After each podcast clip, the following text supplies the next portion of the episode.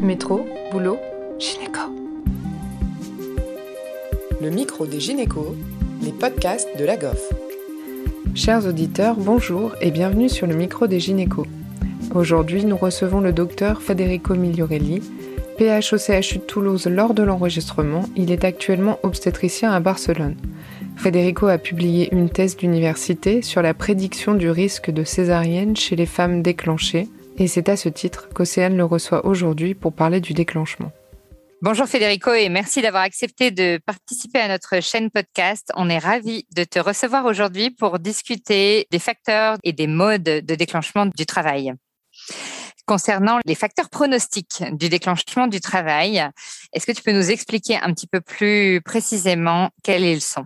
Merci Océane et merci de m'avoir invité. Moi, je suis aussi ravi d'être là et de pouvoir parler de ce qui est mon sujet. En fait, j'espère de ne pas trop vous ennuyer euh, sur, en vous parlant de, déclenchement.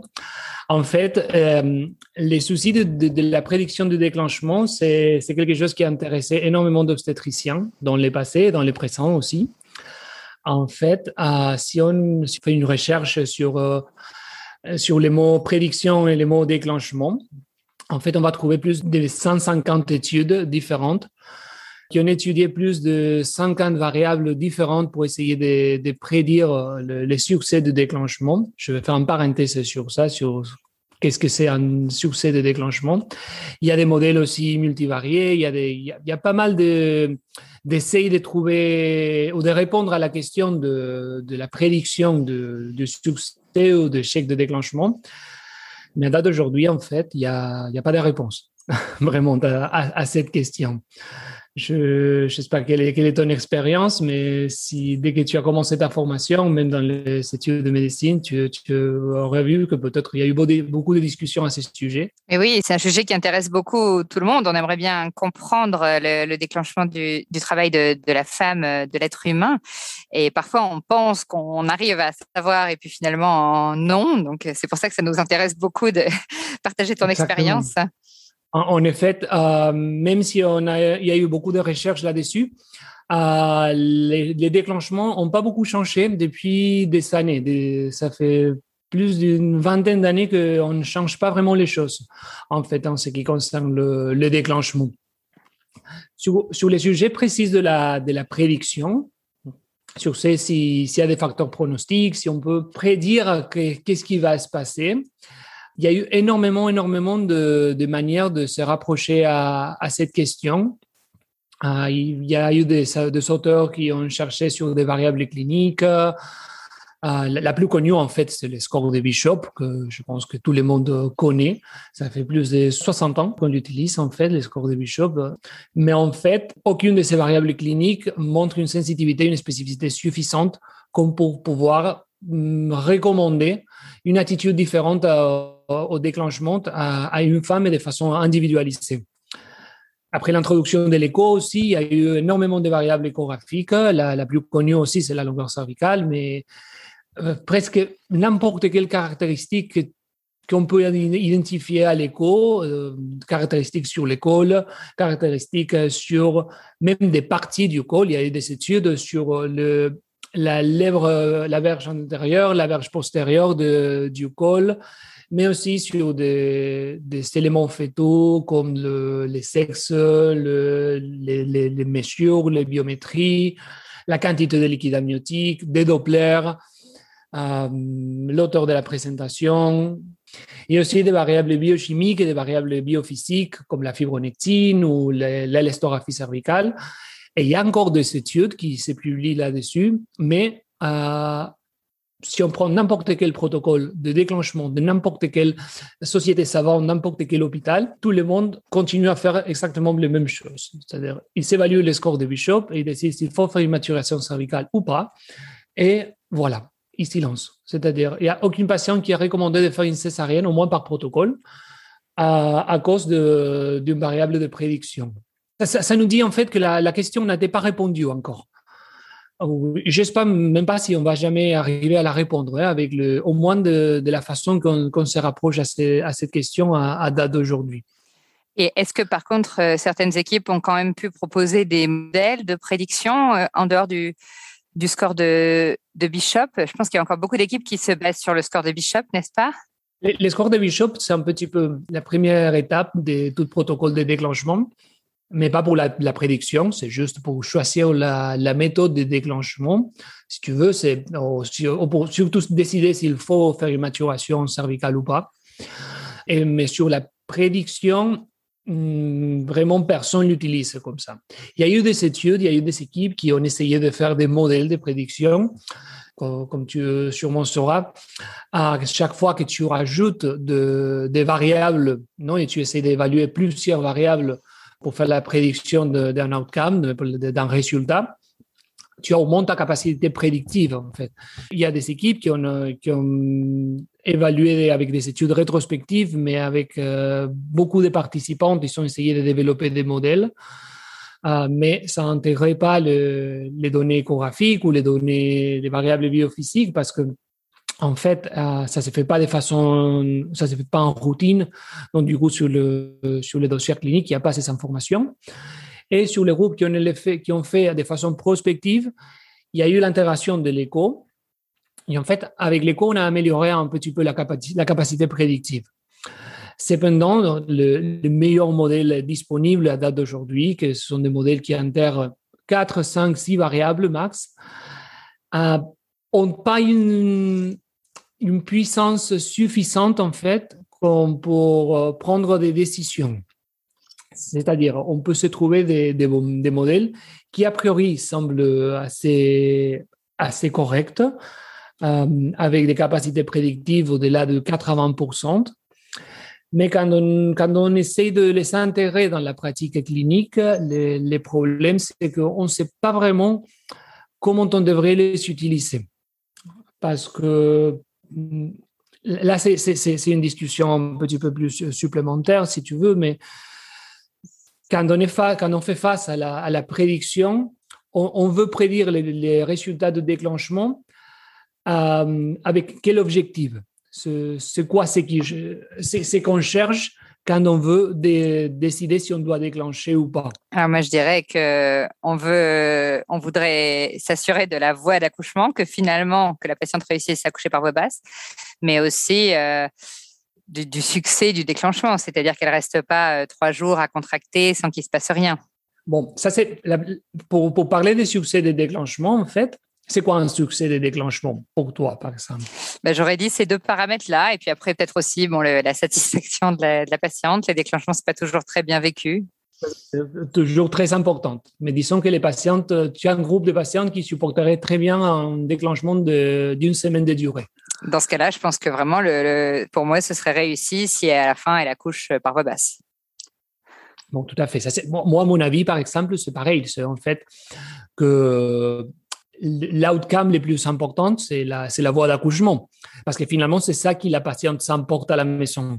Soit s'il a couché par voie basse, soit s'il a eu une césarienne. Non? Il a fait tous les déclenchements pour rien. Oui, bien sûr. Mhm. Mais après, quand on regarde le déclenchement, surtout quand on fait une, essai, un essai de prédiction, euh, on évalue la patiente bien, bien, bien au début de, de, notre déclenchement. Euh, du coup, et on sait qu'au fur et à mesure que le travail avance, il y a beaucoup de raisons supplémentaires qui peuvent justifier une césarienne. Par exemple, si une patiente euh, fait un déclenchement, arrive à 8 cm de dilatation et, son bébé fait une bradie et tu dois faire une césarienne en urgence, c'est un échec de déclenchement? C'est vrai que c'est vrai que ça c'est une belle question. Ben, oui, ça c'est un des pires scénarios. Voilà, mais, mais c'est très compliqué de répondre. Oui, c'est vrai ta patiente, tu la déclenches, non? Tu donnes du misoprostol, par exemple, euh, elle se met en travail, rapidement, tu as la deuxième dose de ton misoprostol, elle est à 5 cm, tu la passes en salle naissance, tu as besoin d'un tout petit peu d'oxytocine, mais très rapidement, elle arrive à dilatation complète, mais son bébé s'engage jamais. Euh, et tu as du coup une césarienne après 4 heures en dilatation complète pour défaut d'engagement. C'est un échec de déclenchement. Est-ce que tes méthodes de déclenchement n'ont pas réussi à, faire au mieux pour que la patiente accouche? Ou bien tu peux dire, OK, moi, les déclenchements, je l'ai très bien fait, mais bon, il y a d'autres situations parce que le bébé était énorme, par exemple sur un bébé de 5 kilos. il va jamais l'accoucher, par exemple. Du coup, tu fais une césarienne à dilatation complète, c'est un échec de déclenchement ou pas? Oui. Je n'attends pas que tu me donnes la bonne réponse. Oui, hein, oui. Ce que je veux dire, c'est qu'en fait, c'est très compliqué. Euh, et en fait, il y a eu des discussions dans la littérature à ce sujet. Et on s'est posé la question même de qu'est-ce qu'on considère un succès ou un échec de déclenchement. Si on est très puriste, si, si on prend la, la définition la, la plus pure possible, on dirait que voilà, la patiente qui se met en phase active de travail a eu un succès de déclenchement, par exemple. Non, parce que finalement, tu as effacé son col, tu l'as mis en travail. Tu l'as, tu l'as mis dans la même situation qu'elle arriverait de la maison quand elle commence à avoir des contractions chez elle. Mhm. Mais après, la patiente, elle peut avoir, elle peut arriver bien à être en phase active, mais si elle a une césarienne pour un défaut de- d'engagement, pour elle, finalement, c'est la même chose. C'est sûr, Elle a une césarienne, quoi qu'il arrive. c'est sûr. Ah, donc, c'est très, très, très, très difficile à répondre que- cette question. Ah, et je le laisse là pour que chacun réfléchisse. Oui. Euh, En tout cas, merci parce que c'était des, des belles pistes de réflexion. Bon, c'est vrai que c'est un sujet vraiment complexe. Est-ce que tu as une idée d'ailleurs euh, concernant les, les, méthodes de déclenchement qui seraient plus efficaces que, que d'autres? Ça aussi, c'est un vaste euh, débat et finalement beaucoup d'habitudes euh, différentes d'une équipe à l'autre, mais surtout aussi après d'un pays à l'autre. Qu'est-ce que tu en penses? La meilleure méthode, en fait, on peut dire bien que c'est la méthode qu'on maîtrise, qu'on connaît et à laquelle on fait confiance.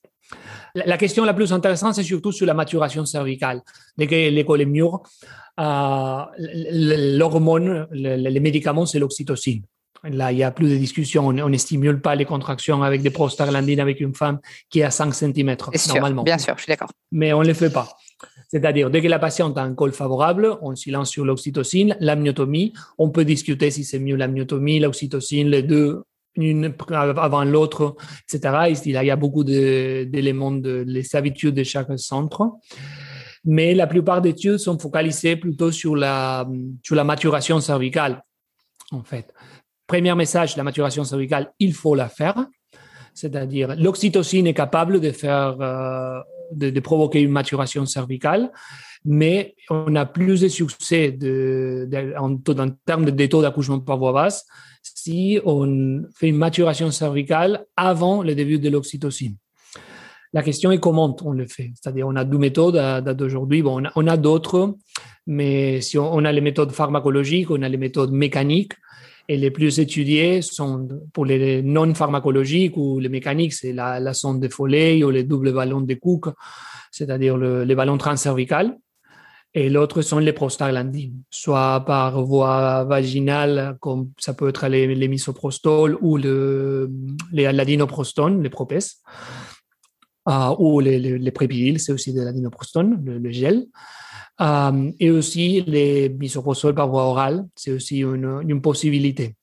Après, il y a les dilatateurs osmotiques, ceux qui sont connus comme les dilapans, qu'on n'utilise pas toujours chez les femmes avec un fœtus vivant, mais que ça serait possible d'utiliser.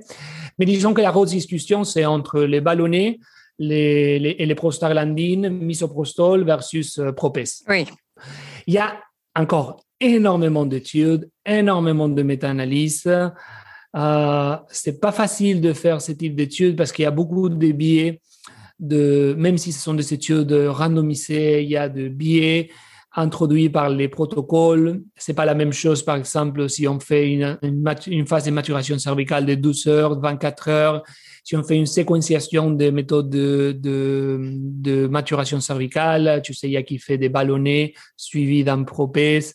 Moi, j'ai travaillé dans un droit quand on faisait ballonner suivi d'un propès, suivi du prépidil gel. Et après, on s'est lancé sur l'oxytocine, c'est-à-dire jusqu'à trois jours de maturation cervicale quand même. Et en fait, toutes les études un petit peu montrent que euh, les trois méthodes fonctionnent pareil. Euh, Il n'y a pas vraiment une grosse, grosse différence entre un ou l'autre. Et c'est pour ça que il faut travailler avec euh, la méthode qu'on fait confiance. C'est-à-dire parce que si on travaille par exemple avec les ballonnets, mais on n'y fait pas trop confiance, on va l'enlever beaucoup plus tôt. Euh, on va pas les gonfler autant qu'on voulait. On va pas les mettre en traction. On va pas faire les choses comme il faut. Si on a peur de prostaglandine, par exemple, donc dès qu'on voit des petites contractions au niveau du tracé, même si la patiente ne le ressente pas, donc on donnera pas la douzième dose de misoprostol, on attendra et du coup il y aura pas l'effet de, de la prostaglandine comme, comme attendu en fait. Euh, donc nous, en, tant qu'être humain, en tant qu'obstétricien, avec nos propres biais, avec notre propre expérience, on peut introduire des facteurs externes sur le succès ou l'échec d'un déclenchement. C'est pour ça que le premier message, c'est qu'on doit utiliser ce qu'on connaît et ce qu'on a de, qu'on a l'expérience pour l'utiliser. Ceci dit, en fait, si on élimine tout biais, on peut bien dire que peu importe la méthode, les trois devrait fonctionner de façon plus ou moins équivalente. Il y a des avantages quand même, par exemple pour les ballonnés, en ce qui concerne le risque d'hyperstimulation, c'est-à-dire le, risque de qu'une femme euh, fasse une police hystolique et plus de 5 contractions en 10 minutes avec la méthode de maturation cervicale, euh, c'est-à-dire avec les ballonnets, est très, très, très, très faible. Euh, je ne dirais pas nul, mais il est hyper faible, le risque. Par contre, avec les prostaglandines, c'est un petit peu plus euh, importante. Donc, euh, dans des situations, par exemple, que l'hyperstimulation, c'est vraiment un souci, euh, notamment les utérus cicatriciels. je sais que, bon, en France, les, les prostaglandines sont interdites pour le, les utérus cicatriciels. Ce n'est pas le cas, par exemple, en Espagne. En Espagne, le, le propès s'utilise chez les femmes avec de, un utérus cicatriciel. Oui, en, en, France, il y a certains centres qui le font, mais c'est vrai que c'est hors AMM. moi, ça m'a beaucoup étonné quand je suis arrivé en France, parce que moi, j'avais l'habitude de déclencher les, les utérus cicatriciels avec du, du propès, mm-hmm. quand même. Et si on avait une, dès qu'on avait la moindre signe de, le moindre signe d'hyperstimulation, on enlevait les propès et voilà. Vous, vous l'enleviez à l'hypercinésie ou s'il y avait une apparition d'anomalie du rythme du bébé? Non, lié à l'hypercinésie. Dans l'hypercinésie, oui. Chez, le, chez les utérus cicatriciels, oui, on était prudente quand même. Chez les femmes avec un utérus sans antécédent de cicatrice, sans anomalie du rythme, mm, on était beaucoup plus patient. Oui, j'ai la même habitude. C'est un petit peu, un petit peu ça.